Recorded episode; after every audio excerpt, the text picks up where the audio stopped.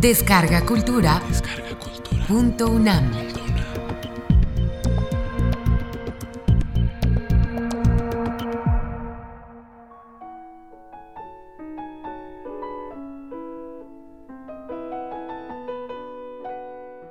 La aparición histórica de la nación mexicana. Crítica de la idea tradicional y sugerencias para una nueva interpretación por Edmundo O'Gorman para Josefina Zoraida Vázquez.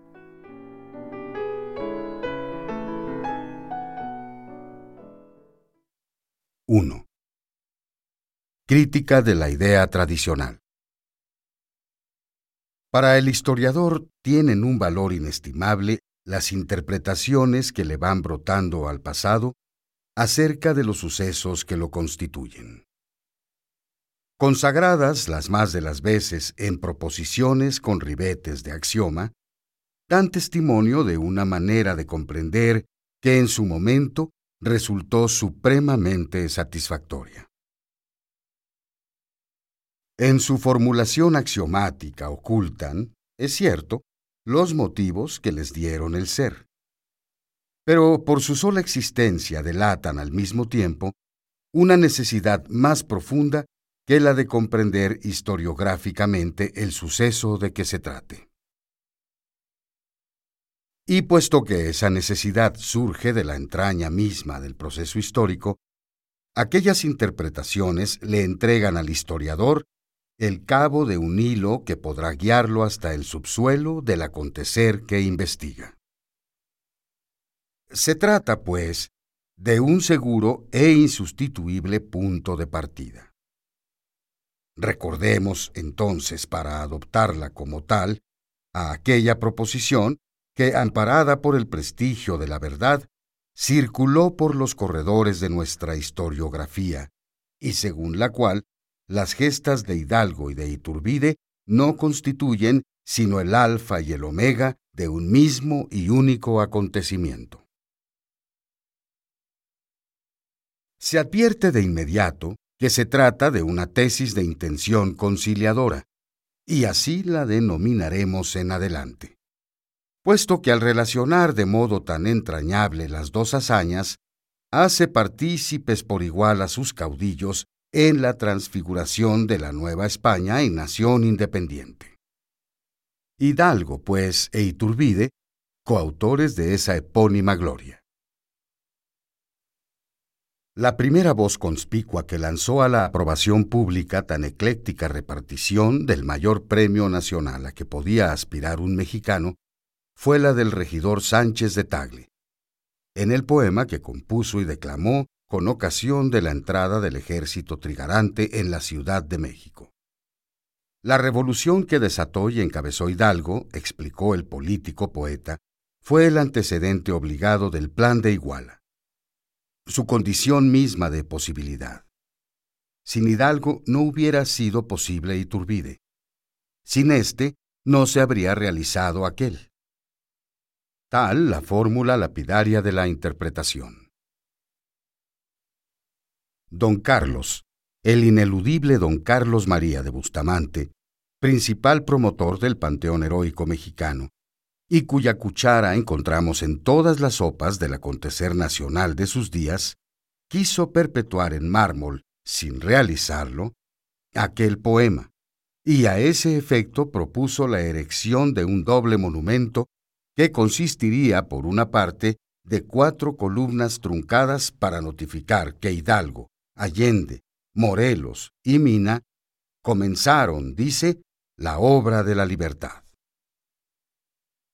Se levantaría, por otra parte, una columna con una inscripción alusiva a Iturbide por haber sido, explica, quien concluyó la obra de la libertad y de la independencia mexicanas, comenzadas desgraciadamente once años antes.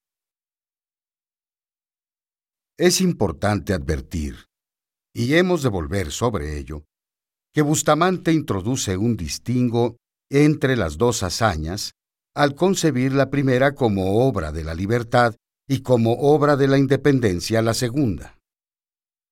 Pero es igualmente significativo notar que no hubiera insistido en tan decisiva diferencia, puesto que la olvida o soslaya al concederle a Iturbide la gloria de haber dado cima a ambas obras. Subsistió, pues, la concepción unitaria de las gestas de 1810 y de 1821, y ahora conviene poner en claro a qué motivo obedeció ese empeño. La respuesta no ofrece duda si recordamos el ambiente de tensa hostilidad que predominó entre los viejos insurgentes y los iturbidistas a raíz del triunfo de estos. Los primeros pensaban que Iturbide prostituyó la causa por la que se había luchado, capitalizándola en provecho propio. Iturbide, por su parte, no tuvo empacho en declarar pública y reiteradamente que los insurgentes no eran sino unos bandidos disfrazados de patriotas y cuya acción se redujo a sembrar la anarquía y arruinar la prosperidad de la colonia. Y añadía que, si el tiempo echara marcha atrás, no vacilaría en perseguirlos con el mismo encarnizamiento con que lo había hecho. Es claro, entonces, que la razón de ser de la tesis que analizamos y el motivo que tuvo Bustamante en no insistir en la diferencia entre las dos hazañas radicaban en el vehemente deseo de conjurar los peligros de tan explosiva situación. El choque de Iturbide con el Congreso, el atropello que sufrió éste a manos de aquel y la subsecuente caída del imperio no fueron sino las manifestaciones más visibles de la pugna. Ello, no obstante, la tesis conciliadora encontró todavía un refugio en la mente de los constituyentes de 1823-24. Afirmaron que el golpe militar de Iturbide, la exaltación de éste al solio imperial, su caída y destierro constituían hechos que en realidad no eran sino prolongación de la guerra iniciada por Hidalgo en 1810 una vez más se impuso el apremio de no deslindar los campos, y la novedad se redujo a marcar el desenlace y término del acontecimiento único, no ya en el plan de Iguala, sino en la expedición del Código Político de 1824. A partir de ese momento, la tesis entró en crisis por su ineficacia como expediente de conciliación la inevitable consecuencia de su pecado de origen, es decir, del ánimo político, no historiográfico, que la había inspirado y que la obligó a cegarse ante la evidencia de la diversidad en los programas insurgente e iturbidista.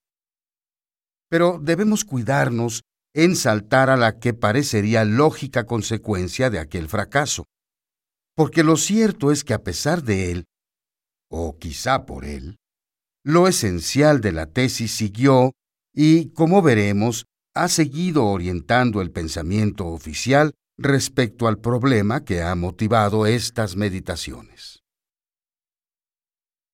En efecto, indicamos ya el rechazo que sufrió por parte de los viejos insurgentes y de los iturbidistas, por igual, la idea de la homogeneidad de los sucesos acaecidos entre 1810 y 1824.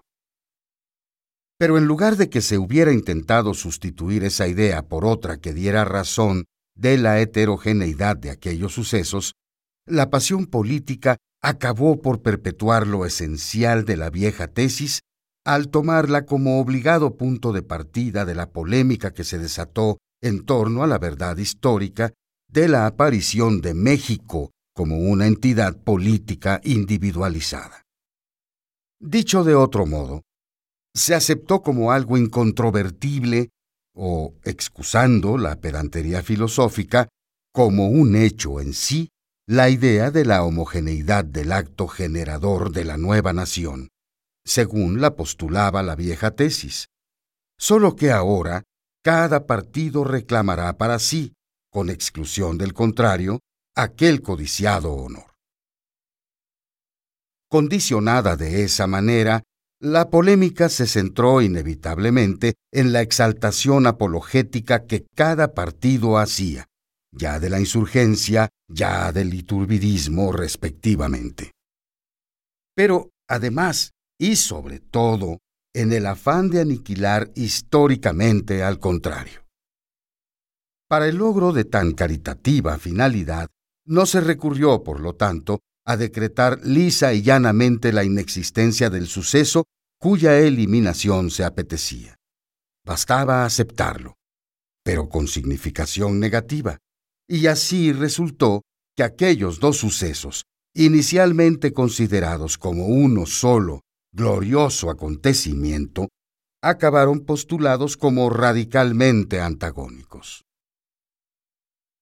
La lógica política exigía que la recta comprensión del verdadero, así, entre comillas, significado de la obra de Hidalgo y sus seguidores implicaba necesariamente la condenación de la obra de Iturbide y viceversa.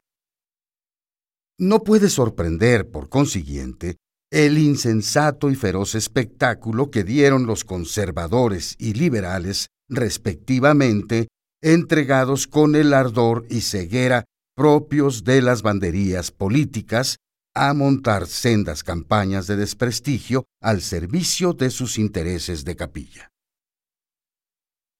El triunfo de los liberales privó de eficacia a la ofensiva de los conservadores y despejó la vía. En cambio, al proceso encaminado a conceder a la insurgencia el monopolio de la gratitud nacional, mismo que culminó en la deificación secular de Hidalgo, el héroe por antonomasia de los mexicanos y genio tutelar de su libertad e independencia. Pero esta vez, a diferencia de la anterior, la tesis sí logró perpetuarse en mármol en el simbolismo de la columna de la independencia, erigida por el régimen porfirista. Es de advertir, sin embargo, la concesión notable, aunque mezquina, que se hizo a Iturbide al inscribirse su nombre aborrecible en uno de los anillos de la columna. Faltaba, pues, un paso más para cerrar el ciclo de odio de esta curiosa historia. Y así pudimos ser testigos del inexorable desenlace cuando, con motivo de las celebraciones oficiales de los 150 años transcurridos desde 1821, se llegó al extremo ilógico ardid de desempolvar a un viejo y marginado, aunque meritorio, guerrillero insurgente para llenar con él el vacío que dejaba la reducción de Iturbide por orden suprema a la condición de fantasma nemontemi en el calendario de las gestas patrias. He aquí, pues, que ahora se nos pide, por no decir exige, que aceptemos el dogma oficial del surgimiento de la nación mexicana como la obra exclusiva de la insurgencia. Pero he aquí que también se pide que comulguemos con el metafísico absurdo de un Iturbide que de hecho existió, pero que en realidad no existe. O si se prefiere con el extraño acertijo histórico de un hombre que no hizo lo que hizo, porque lo que hizo lo hizo otro sin saber que lo hizo. 2 hacia una nueva interpretación. El análisis precedente ha mostrado que la interpretación tradicional se destruye a sí misma por el absurdo que entraña el tener que negar el pasado para dar cuenta del pasado. Ante semejante evidencia, el historiador no tiene más alternativa que la de archivar la vieja y oficialmente consagrada tesis tradicional y frente a la realidad histórica que le entregan los testimonios, tratar de entenderla sin mutilación y paralogismo. Tan temerosa tarea supone una amplia revisión documental que casi no hace falta decirlo, excede con mucho los límites y propósitos de un artículo como el presente. Conformémonos, pues, con algunas sugerencias que sirvan de directivas para una exposición de mayores vuelos. 1. Implícita en la tesis tradicional, campea la idea de que el surgimiento de la nación mexicana sustituye a la Nueva España al llenar el vacío que deja su desaparición. En el fondo, esa idea es de índole mágica y esencialista en cuanto que postula la transmutación de un ente ya hecho por otro ente ya constituido. Y la gravedad en ese modo de entender el proceso histórico estriba en que desvirtúa su naturaleza al ocultar la índole creadora, o, mejor dicho, transfiguradora del devenir humano. Lo anterior quiere decir que el pensamiento central y punto de partida ideológico de la nueva interpretación que diseñamos consistirá en comprender que el nuevo ente histórico, de cuyo surgimiento se trata, es la actualización de una posibilidad entrañada en la constitución entitativa de la Nueva España. Nada, pues, de abismos de una transmutación metafísica. Simplemente un proceso de mutación histórica. 2. Debe proscribirse, además, la idea, también de índole mágica, de que ese proceso estaba predeterminado como si la existencia de la nación mexicana respondiera a una idea en la mente divina.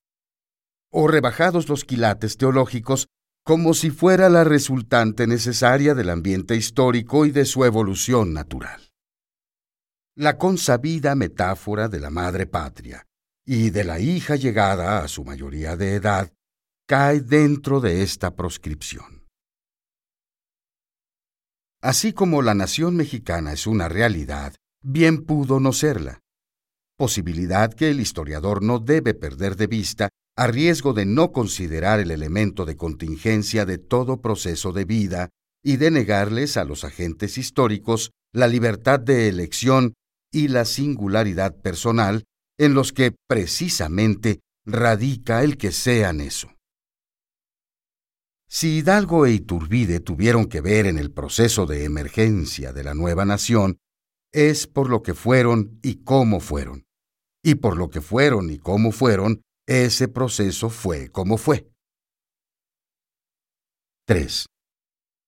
Este modo de visualizar el origen inmediato de la nación mexicana como actualización de una posibilidad que transfiguraría a la Nueva España en aquel ente distinto supone que, en un momento de madurez, dicha posibilidad tendría que hacerse visible al concretarse en un proyecto de, claro está, lo que debería ser ese futuro y distinto ente.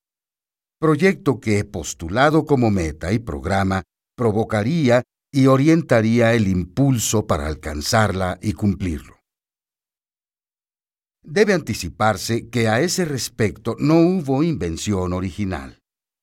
Todos sabemos, en efecto, que el proyecto consistió en reformar la sociedad novohispana de acuerdo con la idea, ilustrada y romántica, que predominaba entonces como modelo teórico de lo que era una nación moderna y civilizada.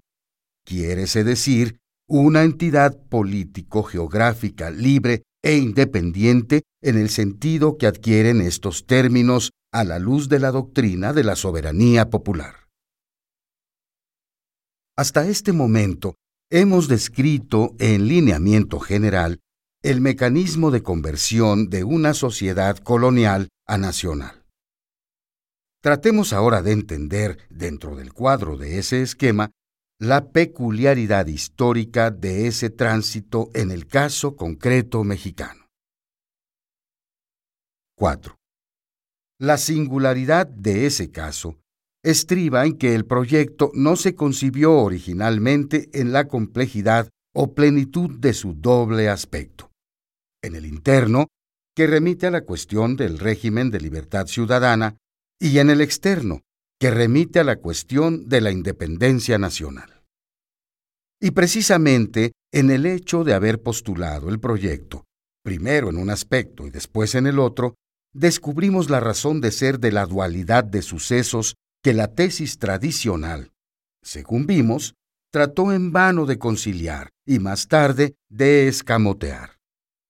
No sigamos esa equivocada ruta e intentemos, en cambio, deslindar los campos y el sentido que respectivamente les corresponde como etapas sucesivas de un mismo proceso.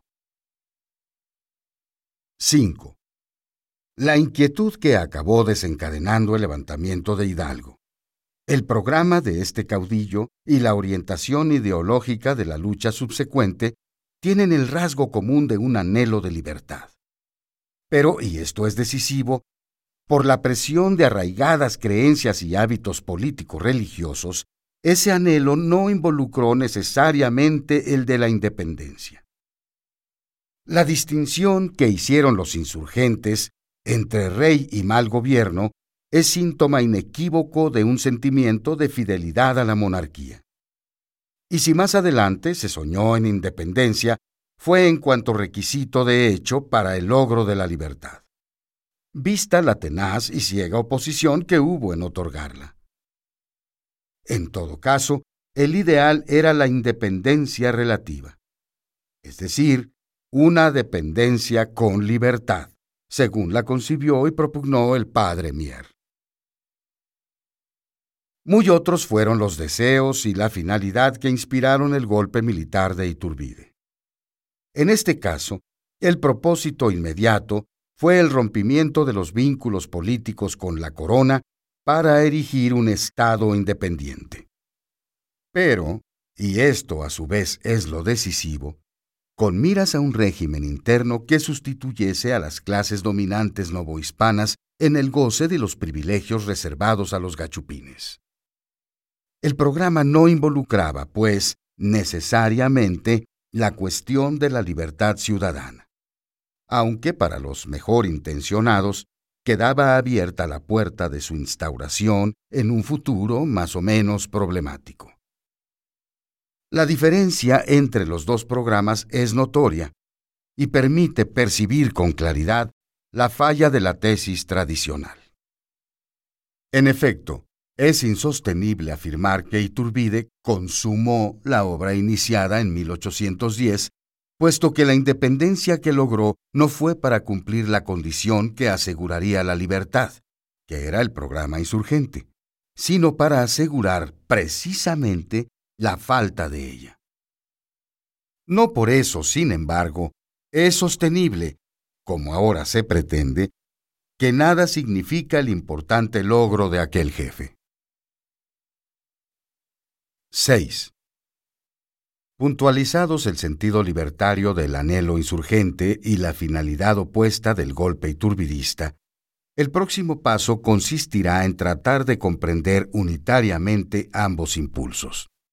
Pero no ya, según acabamos de mostrar, como el alfa y el omega de un solo y homogéneo acontecimiento, sino como aportes de los dos elementos constitutivos del heterogéneo proceso que acabará transformando a la Nueva España en la nación mexicana.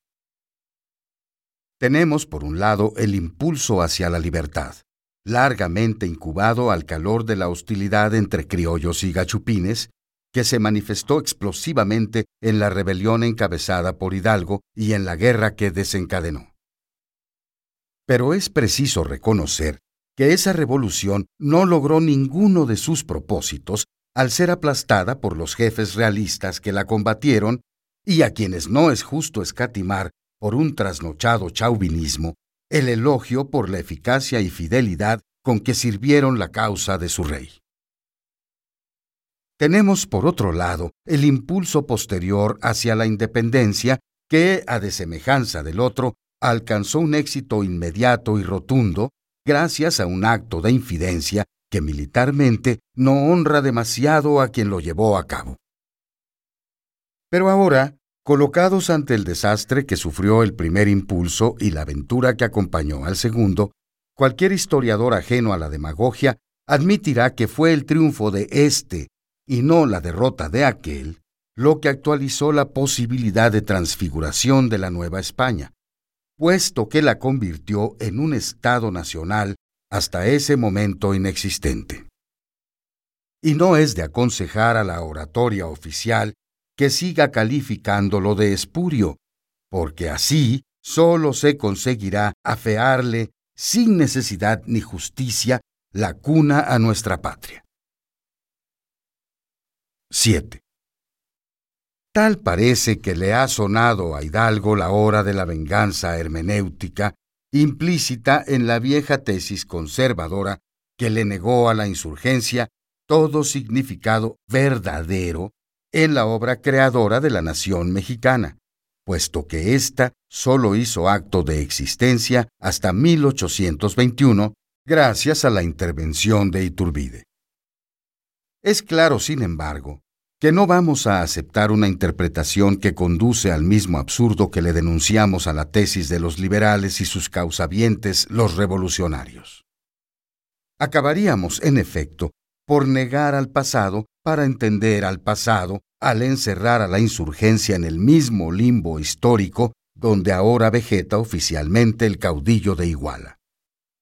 Y puesto que ninguna de las dos respuestas tradicionales es satisfactoria, preguntemos en qué y cómo contribuyó la insurgencia, si acaso en algo contribuyó, en aquella obra, pese a que ésta parece haberse realizado por un camino tan enemigo. Pues bien, si no se olvida la manera en que hemos orientado la interpretación, el enigma del problema se desvanece sin dificultad al advertir el equívoco de sobreestimar el logro de Iturbide como realización plena de la transfiguración de la Nueva España en la nación mexicana. Vimos, en efecto, que la posibilidad de esa transfiguración implicaba una doble realización para actualizar en plenitud el modelo ideal postulado como meta del proceso, la libertad y la independencia. El triunfo de Iturbide, por lo tanto, solo realizó a medias aquella posibilidad, puesto que al independizar a la Nueva España con un régimen nugatorio de la libertad ciudadana, creó, digámoslo así, una nación nueva, pero no una nueva nación, que no es lo mismo. Para el logro de esto último, faltaba el otro elemento constitutivo del modelo ideal, y aquí es donde se inserta la acción del impulso que animó la rebelión de 1810 que lejos de haberse extinguido, se manifestó vigoroso en la pugna y hostilidad que derrotó el régimen imperial y turbidista. Tal, pues, la contribución de la insurgencia en la obra creadora de la nación mexicana, pero tal también la del golpe militar de Iturbide. 8. Este modo de comprender la aparición histórica de la nación mexicana supera definitivamente la vieja idea de inicio y consumación de un solo y único acontecimiento. Así solo sea porque, de conservarse ese esquema, el inicio tendría que fijarse donde aquella tesis pone la consumación, en el plan de Iguala de 1821. Pero tampoco así resulta satisfactorio entender la interpretación que acabamos de sugerir porque no se trata de un nuevo intento ecléctico que pretenda hacer justicia a los protagonistas de los dos grandes sucesos que venimos considerando, sino de algo mucho más profundo y decisivo. Y es esto, que si la independencia política fue un logro que por su naturaleza pudo realizarse espectacularmente de un solo golpe, el elemento de la libertad ciudadana es algo cuya realización ha requerido y requiere permanentemente una acción tenaz y continua por la precariedad de su naturaleza. No debe hablarse, por lo tanto, de una consumación en la obra creadora de la nacionalidad, como si se tratara de una cosa o esencia hecha y conquistada de una vez para siempre, y precisamente en la condición contraria es donde debemos fincar la grandeza y vigencia del legado insurgente.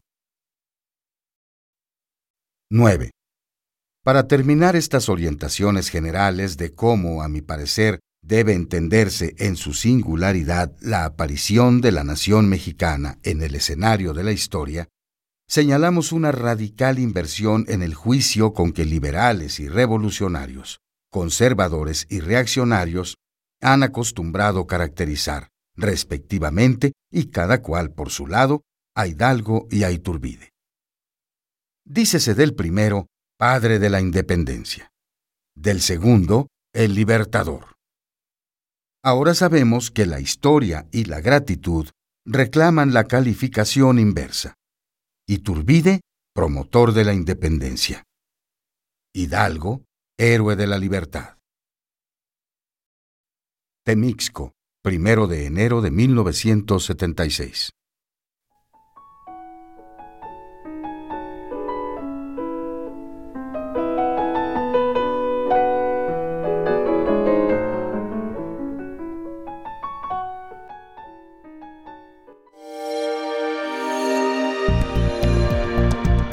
Descarga Cultura. Descarga Cultura. Punto UNAM.